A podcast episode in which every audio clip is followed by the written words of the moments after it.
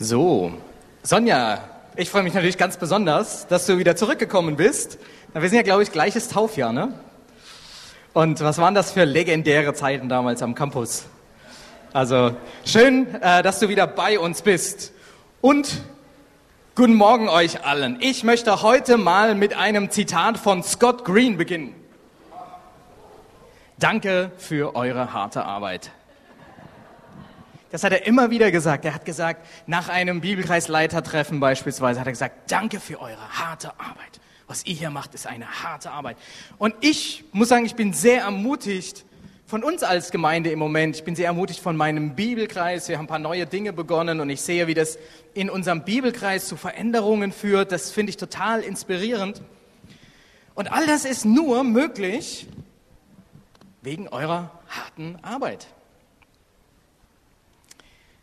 Ähm, danke für eure harte Arbeit. Danke zum Beispiel für das Technikteam und den unermüdlichen Einsatz, den ihr immer wieder bringt, eure Ausdauer, eure Zuverlässigkeit.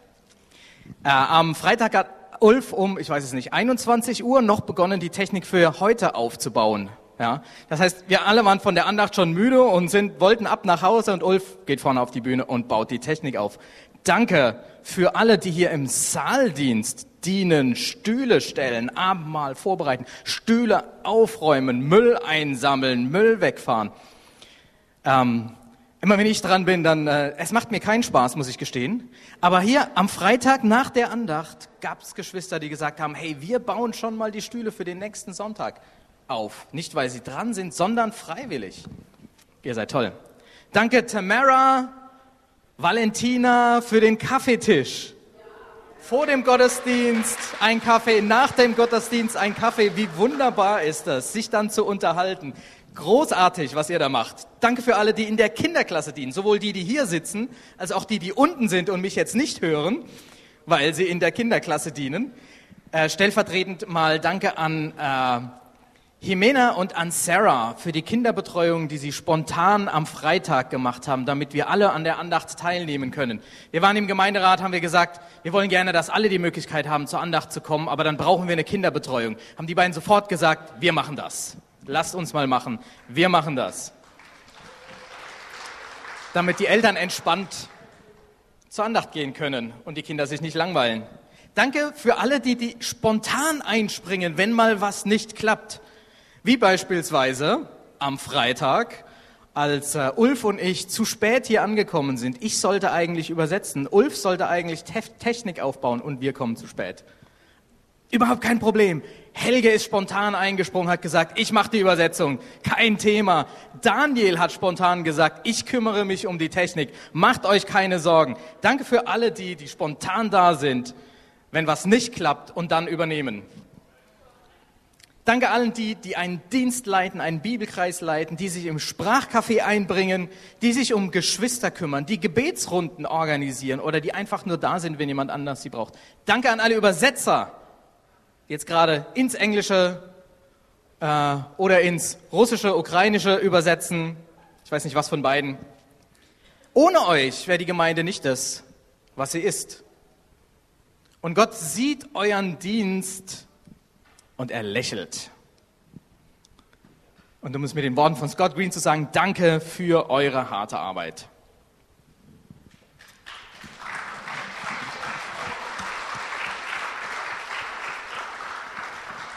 Wir sind in der, unserer Predigtreihe aus Lukas jetzt in Lukas 5 angekommen. Das ist eine Stelle, die ist mir schon als Kind sehr bekannt gewesen. Und das, obwohl ich eigentlich nicht sehr christlich aufgewachsen bin. Äh, doch wie bei vielen Stellen, die ich schon als Kind kannte oder die mir so geläufig sind, ist es doch so, dass auch da noch Geheimnisse für mich verborgen waren. Lasst uns mal gemeinsam diese Stelle lesen in Lukas 5, Verse 1 bis 11. Der sogenannte Fischzug des Petrus. Lukas 5, 1 bis 11. Eines Tages stand Jesus am See Genezareth. Eine große Menschenmenge drängte sich um ihn und wollte das Wort Gottes hören. Da sah er zwei Boote am Ufer liegen. Die Fischer waren ausgestiegen und reinigten ihre Netze. Jesus stieg in das Boot, das Simon gehörte, und bat ihn ein Stück weit auf den See hinauszufahren. So konnte er im Boot sitzen und von dort aus zu den Menschen sprechen. Als er aufgehört hatte zu reden, wandte er sich an Simon und sagte, fahr jetzt weiter hinaus auf den See, werft dort eure Netze zum Fang aus. Simon antwortete, Meister, wir haben die ganze Nacht, wir haben uns die ganze Nacht abgemüht und haben nichts gefangen. Aber weil du es sagst, will ich die Netze auswerfen. Das taten sie dann auch. Und sie fingen eine solche Menge Fische, dass ihre Netze zu reißen begannen. Deshalb winkten sie den Fischern im anderen Boot. Sie sollten kommen und mit anpacken. Zusammen füllten sie beide Boote, bis diese schließlich so voll waren, dass sie zu sinken drohten. Als Simon Petrus das sah, warf er sich vor Jesus auf die Knie und sagte, Herr, geh fort von mir. Ich bin ein sündiger Mensch.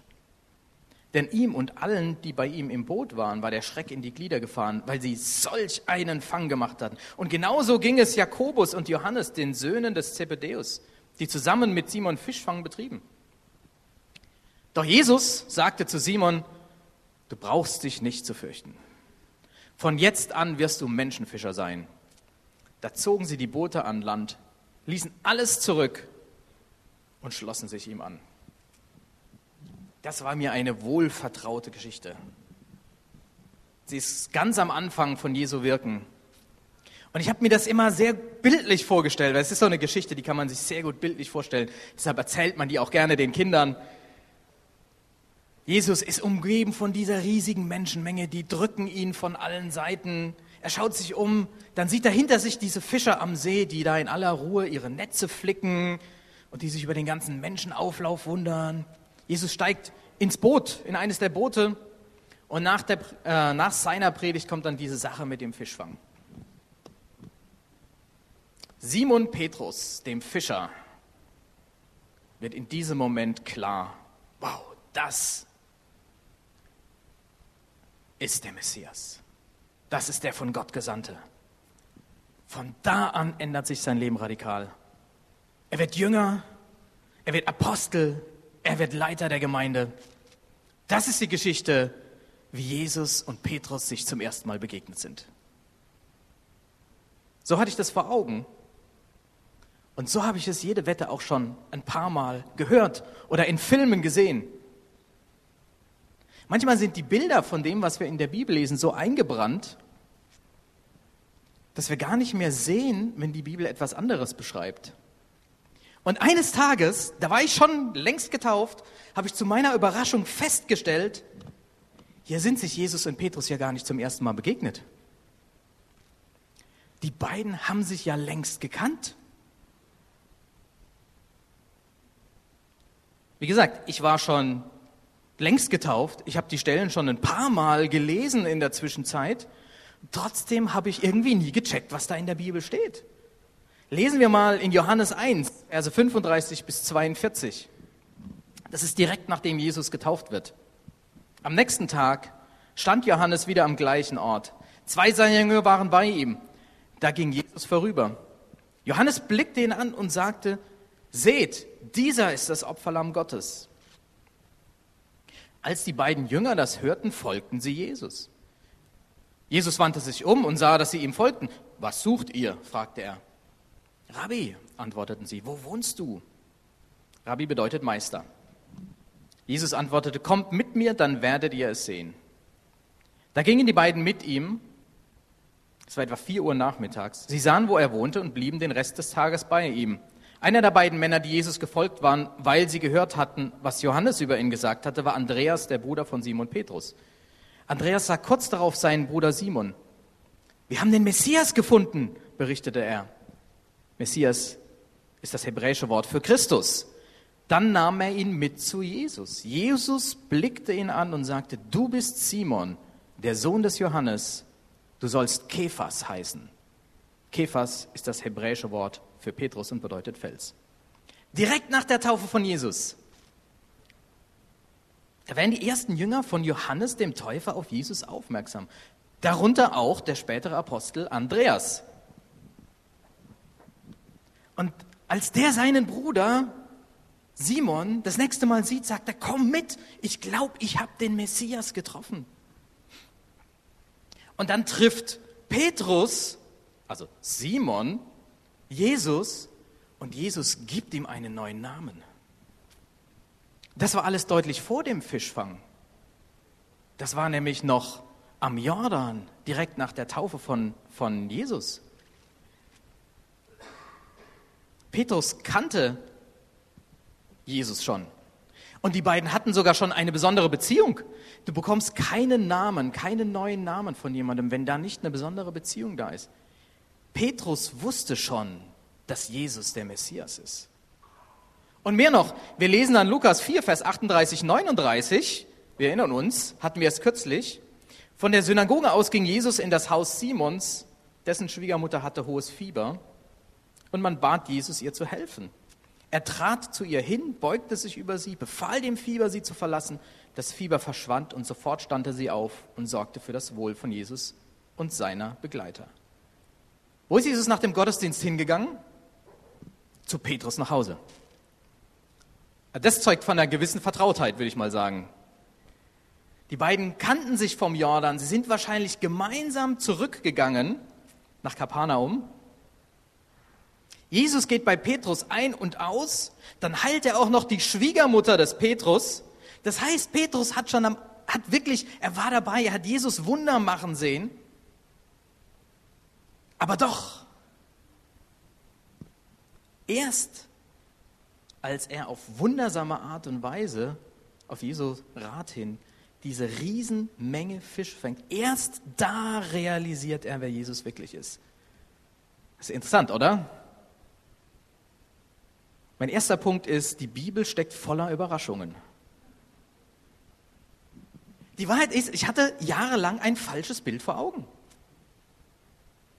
Und es ist jetzt nicht so, dass ich hier gerade eine, eine krasse Interpretation geleistet habe. Ja, ich habe euch in die Tiefen der Bibel reingeführt und etwas herausgeholt, was dem Laien nicht deutlich erkennbar ist. Wahrscheinlich habt ihr das auch alle gesehen und nur ich war blind.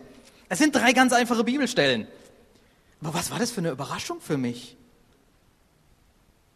Warum ist es wichtig? Wie liest du die Bibel? Wir neigen dazu, uns Bilder von den Dingen zu machen und dann ein Stück weit unsere Sehkraft zu verlieren. Wir fangen dann an, die Dinge, die wir sehen, durch eine Brille zu, durch die Brille unseres eigenen Verständnisses wahrzunehmen und dann die Dinge, die zu dem passen, was wir glauben, was wir denken, nehmen wir sehr viel klarer wahr als die Dinge, die vielleicht nicht zu dem passen, was wir glauben.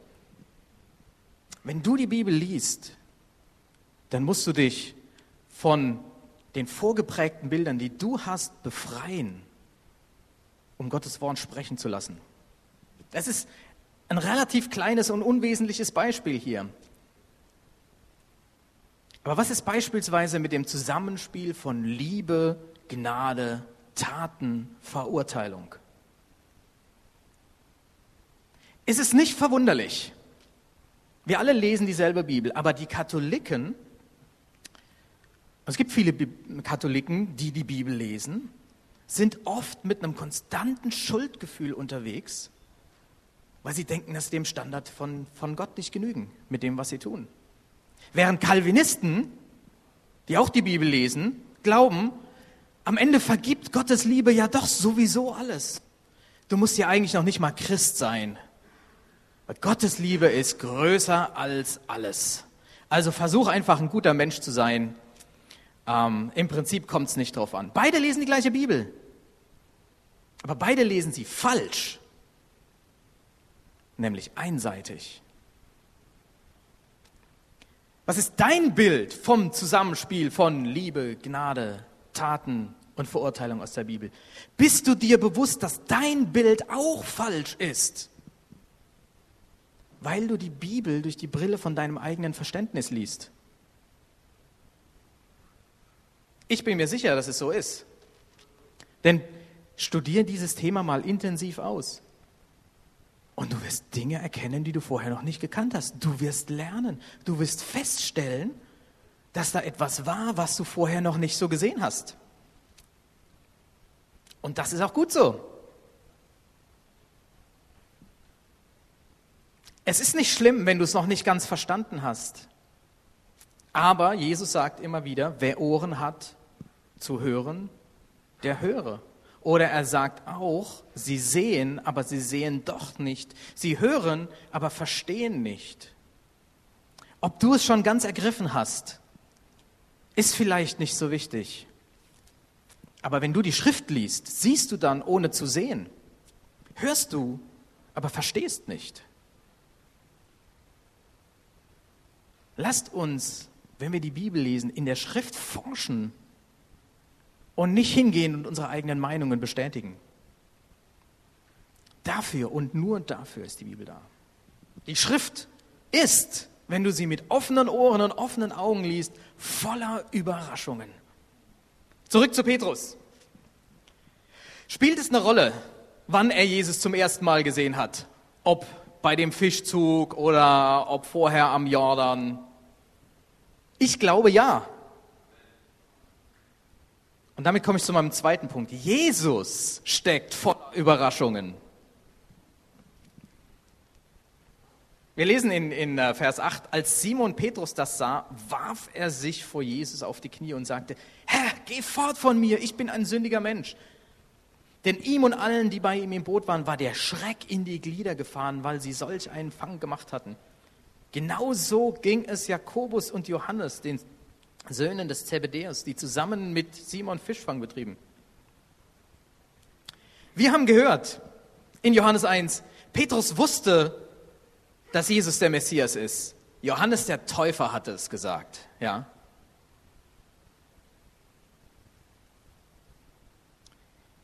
Wir können uns denken, dass, dass, dass Petrus wahrscheinlich mit Jesus zusammen die ganze Reise zurückgemacht hatte nach Kapernaum, auf jeden Fall sehen wir in Lukas 4, dass äh, Jesus das Haus des Petrus besucht hat. Äh, am Freitag haben wir gesagt, das war vielleicht seine Homebase, ja, sein Bibelkreis. Jesus ist ein- und ausgegangen bei Petrus. Jesus macht ein Wunder da. Er heilt die Schwiegermutter. Alles easy für Petrus. Aber dann geht Jesus mit Petrus fischen und Petrus fängt so viel, dass sein Boot fast untergeht. Und das ist der Moment, in dem er realisiert, wer Jesus wirklich ist. Ich meine, er hatte eine Wunderheilung gesehen. Die Schwiegermutter wurde geheilt. Ich weiß es nicht, vielleicht weil es nur die Schwiegermutter war. Danke, Jesus. Meine Frau freut sich sehr. Ich weiß es nicht, aber es hat ihn nicht bewegt. Jesus hat die Schwiegermutter vom Fieber geheilt. Es hat ihn nicht so bewegt. Aber Petrus war Experte für Fischfang. Sein ganzes Leben hat er Fische gefangen. Da konnte man ihm nichts vormachen. Ja, er kannte alles, jede Strömung.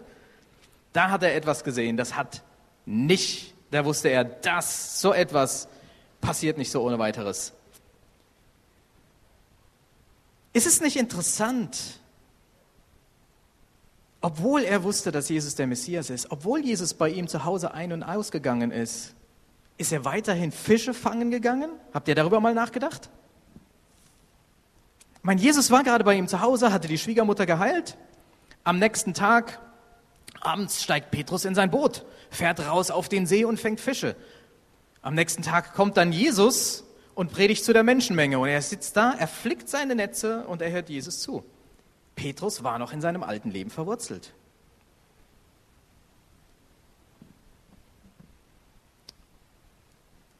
Nachdem Petrus vor die Knie fällt vor Jesus, sagt dieser zu ihm, du brauchst dich nicht zu fürchten, von jetzt an wirst du ein Menschenfischer sein. Dann zogen sie die Boote an Land, ließen alles zurück und schlossen sich ihm an. Das war der Moment, in dem Jesus in dem Petrus, Andreas, Johannes, Jakobus, an dem sie ihre Boote an Land gezogen haben und an dem sie angefangen haben, Jesus mit ihrem ganzen Leben nachzufolgen. Wie ist es mit dir? Hast du auch gehört, Jesus ist der Messias? Bist du auch schon so manche Strecke Seite an Seite mit Jesus gewandelt? Ist Jesus bei dir zu Hause in deiner Homebase? Hast du schon so manches Wunder gesehen von ihm?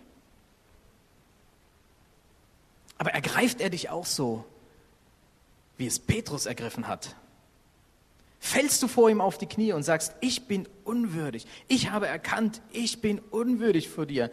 Mein Petrus hatte noch nicht begriffen, was die Liebe ist und die Gnade ist, äh, die Jesus bringt. Deshalb sagt er, geh weg von mir. Er hatte Angst. Das kannte er noch nicht. Danke für die Gnade, Jesus, die du hast und die Liebe, dass deine Vergebung kein Ende hat. Aber Petrus hat in dem Moment erkannt, wer Jesus ist. Warum hat er das erkannt? Weil er eine lebendige Beziehung mit ihm hatte. Er ist mit ihm gewandelt. Er hat sich mit ihm unterhalten. Er hat zugesehen, wie Jesus seine Dinge gemacht hat. Und er hat auf ihn gehört. Aus der Sicht eines Fischers macht ja diese Anweisung wahrscheinlich keinen Sinn. Ich bin Laie, aber ähm, Petrus klang nicht begeistert. Ja?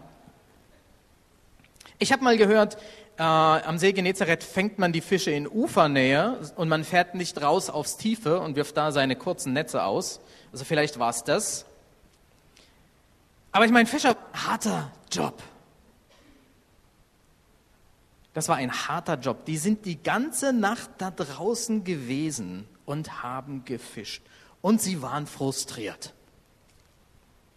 Wahrscheinlich wollte Petrus nur noch ins Bett.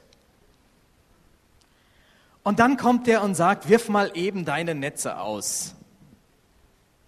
Das heißt, Jesus hat ja noch nicht mal eine Ahnung vom Fischfang. Wirf, fahr mal raus, wirf deine Netze aus, ja. Ey, ich bin müde, ich will ins Bett, lass mich doch in Ruhe. Aber nein, Petrus hat trotzdem auf Jesus gehört. Ist dein Leben zu voll, um auf Jesus zu hören? Bist du zu müde, zu sehr am Ende nach einem langen Arbeitstag, um dann nochmal auf sein Wort hin das Netz auszuwerfen? Aber wer ruft dich denn da? Der Schöpfer des Universums ruft dich. Wenn dein Leben zu voll ist, um auf den Schöpfer des Universums zu hören und seinem Ruf zu folgen, dann musst du dein Leben ändern. Dann musst du dein Leben lehren, damit du in der Lage bist, den Ruf des Schöpfers des Universums zu hören und deine Netze auszuwerfen. Ich meine, das war die Reaktion von Petrus, nachdem er erkannt hat, wer, wer, wer Jesus wirklich ist. Er hat alles stehen und liegen lassen. Er hat gesagt, ist alles nicht mehr wichtig. Was ist mit den Fischen passiert? Die anderen Fischer haben sich gefreut. Ich weiß es nicht. Vielleicht haben dann die Väter übernommen, haben gesagt, okay, wir kümmern uns darum, wir verkaufen das, macht euch mal keine Sorgen. Ich glaube, sie sind nicht verrottet. Aber es war keine Frage für die vier. Sie haben alles stehen und liegen lassen. Das gleiche gilt für dich, es gilt für mich.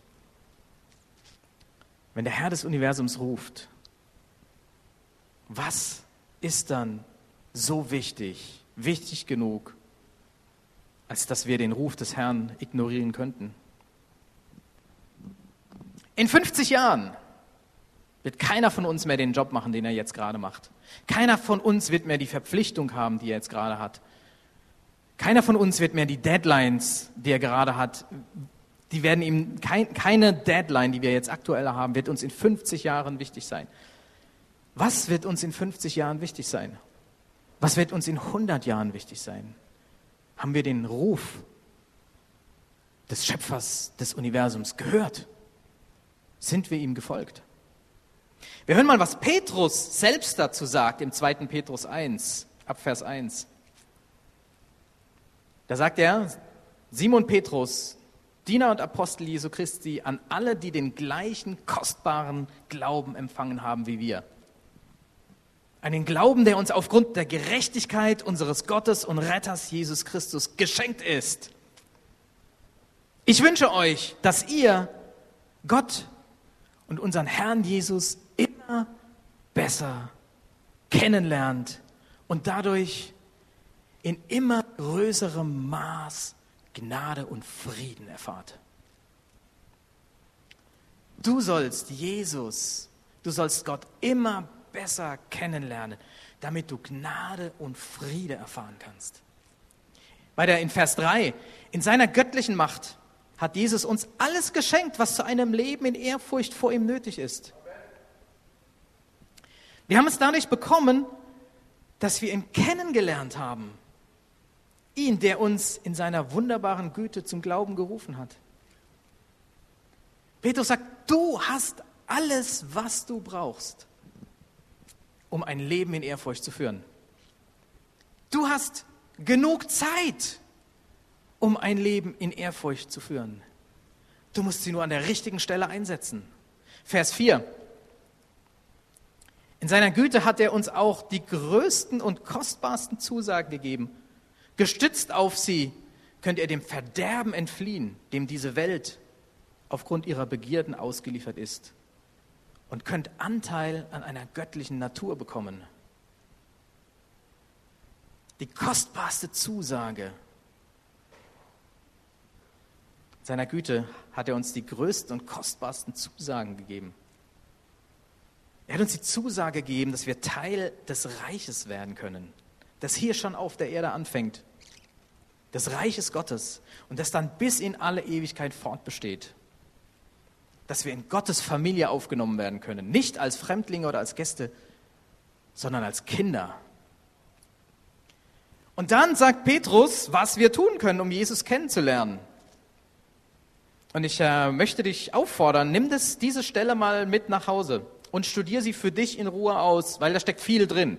Und ich bin am Ende meiner Predigt angekommen und möchte nicht noch eine zweite halten. 1. Petrus, 2. Petrus, Entschuldigung, 2. Petrus 1, ab Vers 5 bis Vers 11. Was kannst du tun, um Jesus kennenzulernen? Da sagt Petrus, darum setze alles daran, dass zu eurem Glauben Charakterfestigkeit hinzukommt. Da kann man sich Gedanken drüber machen. Und zur Charakterfestigkeit geistliche Erkenntnis. Zur Erkenntnis Selbstbeherrschung.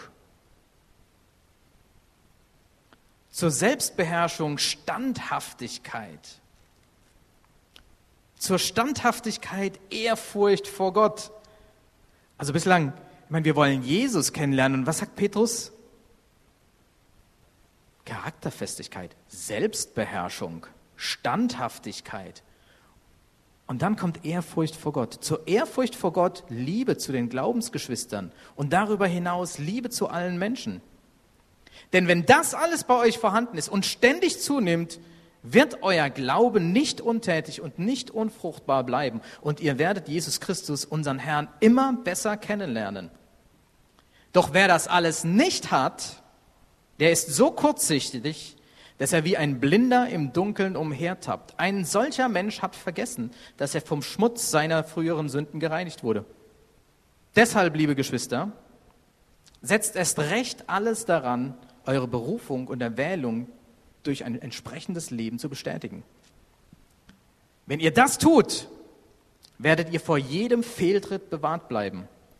Und der Zugang zum ewigen Reich unseres Herrn und Retters Jesus Christus wird euch weit offen stehen.